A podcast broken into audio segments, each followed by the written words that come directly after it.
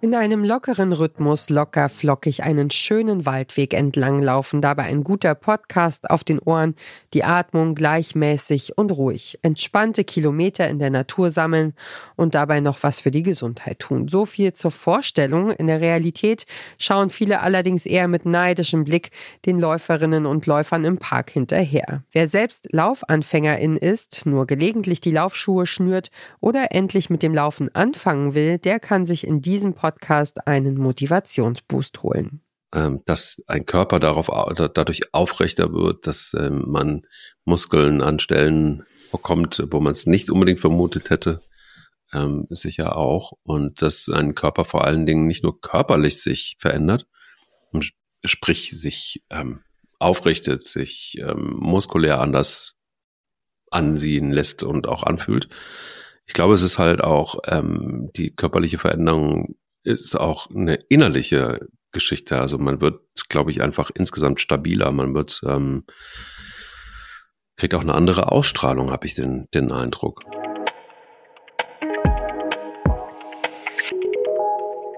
Mike Kleiss und seine Kollegin Alexandra Kraft sprechen im Podcast Sie läuft, er rennt über das Joggen. Die beiden JournalistInnen sind begeisterte LäuferInnen. Bei ihnen haben die Laufschuhe einen festen Platz gleich neben der Tür. Sie sagen, wer einmal regelmäßig laufen geht, der oder die hört so schnell nicht wieder auf.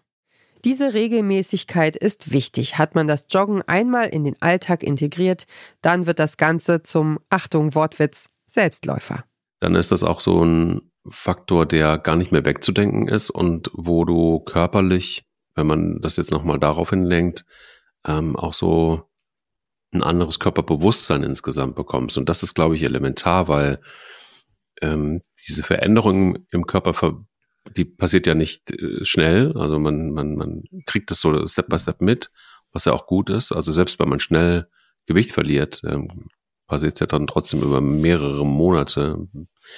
Ähm, und diese Veränderung, die, glaube ich, macht schon sehr was mit einem. Also wenn man dann einmal einfach auch so auf dieser Spur ist, wenn man, wenn man in der Regelmäßigkeit der Bewegung ist, wenn man ähm, auch merkt, dass es rein äußerlich eine Veränderung gibt, dann ähm, achtet man, glaube ich, einfach auch nochmal viel, viel, viel ähm, extremer auf sich selbst.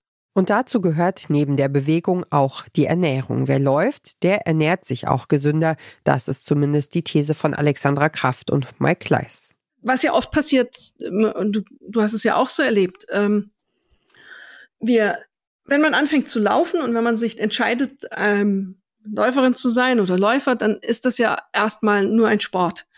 Aber man merkt relativ schnell, finde ich, so ging es mir zumindest, was tut mir gut, wenn ich was mhm. esse und was tut mir nicht gut, wenn ich was esse oder trinke. Und dann entwickelt sich ja, das habe ich bei mir persönlich, wenn ich auf mich schaue, auch bemerkt, man wird ja plötzlich extremistischer. Man läuft, man treibt Sport, was auch immer, was gerade zu einem passt, und man passt seine Ernährung an. Und das sind gar nicht so die ganz großen Schritte, die man da gehen muss.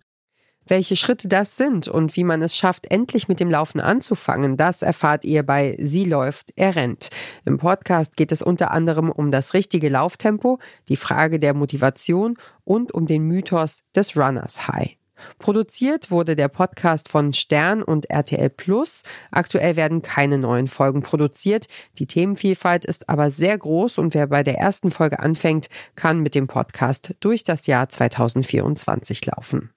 Und wer diesen Podcast hört, träumt davon, wie Forrest Gump eines Tages ohne besonderen Grund einfach loszulaufen.